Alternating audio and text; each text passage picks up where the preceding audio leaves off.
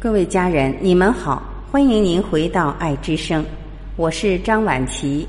今天让我们一起分享：注意力是一种滋养的能力，集中指向哪里，哪里就得到长大。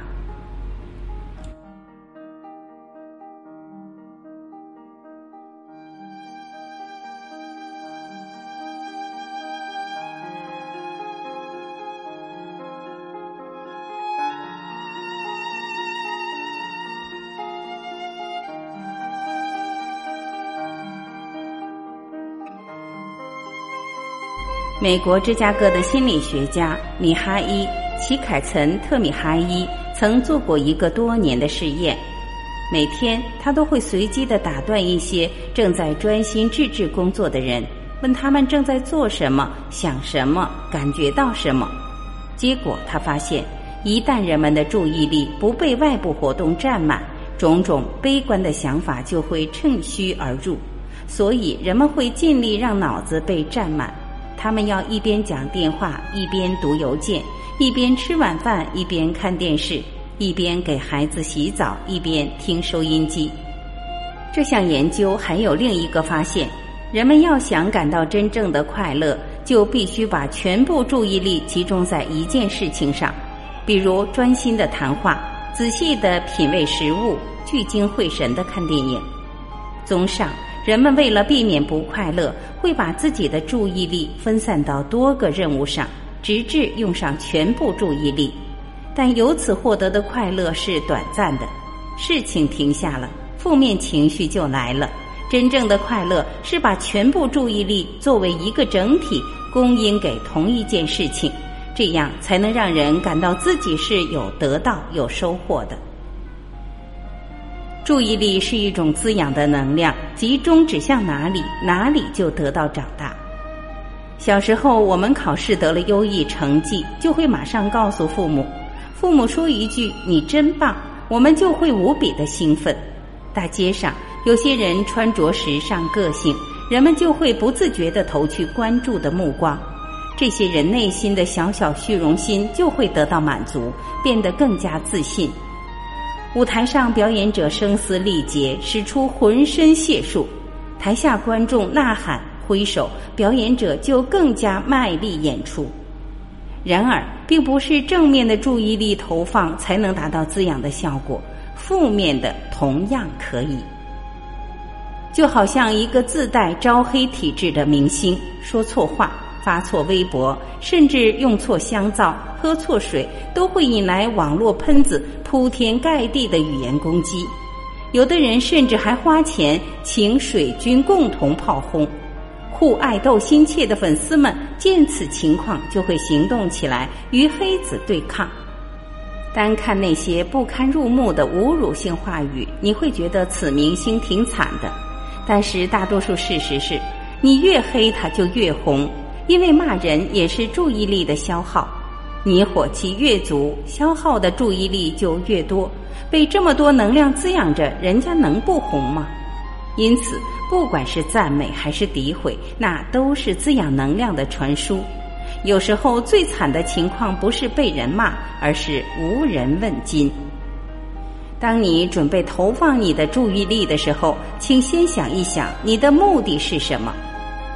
家长想让孩子改掉一个坏毛病，在这个过程中，最关键的不是孩子，而是家长。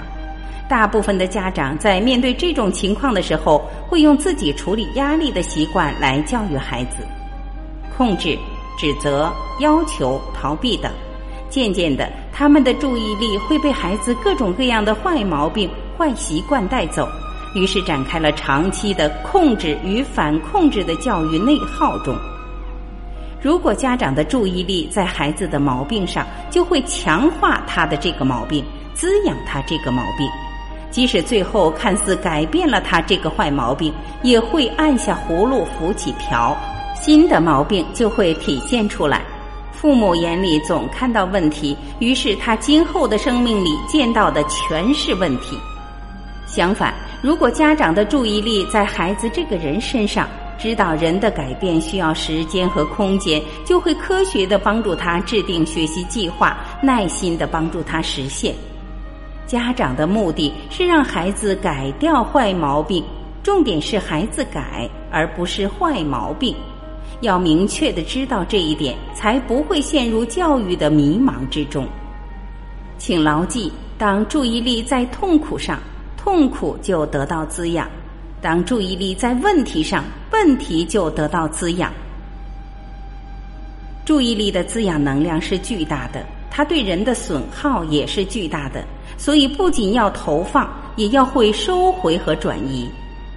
我们都有过这样的感受：被人批评了，心里不痛快，于是总想着为什么会这样呢？他有什么资格？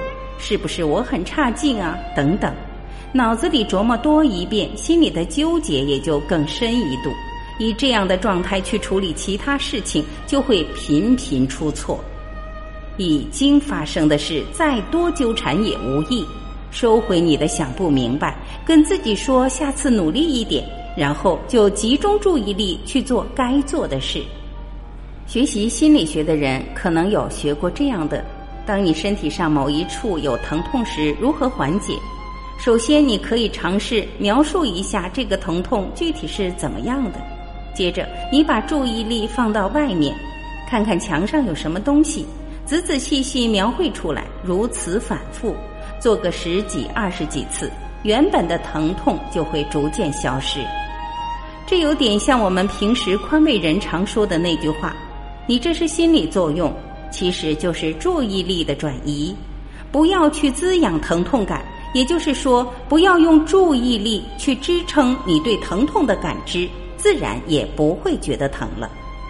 这样看来，注意力还真是一个难能可贵的宝藏。”但这却好像经常被我们忽视掉，在错误的方向上耗费，做了错事又一头雾水，不会收回和转移，导致陷入痛苦的死胡同里。从现在开始，真的要学会去掌控自己的注意力了，别再盲目浪费，让它在正确的地方发挥出其滋养的强大能量。感谢聆听，我是婉琪，这里是爱之声。今天我们就到这里，明天再会。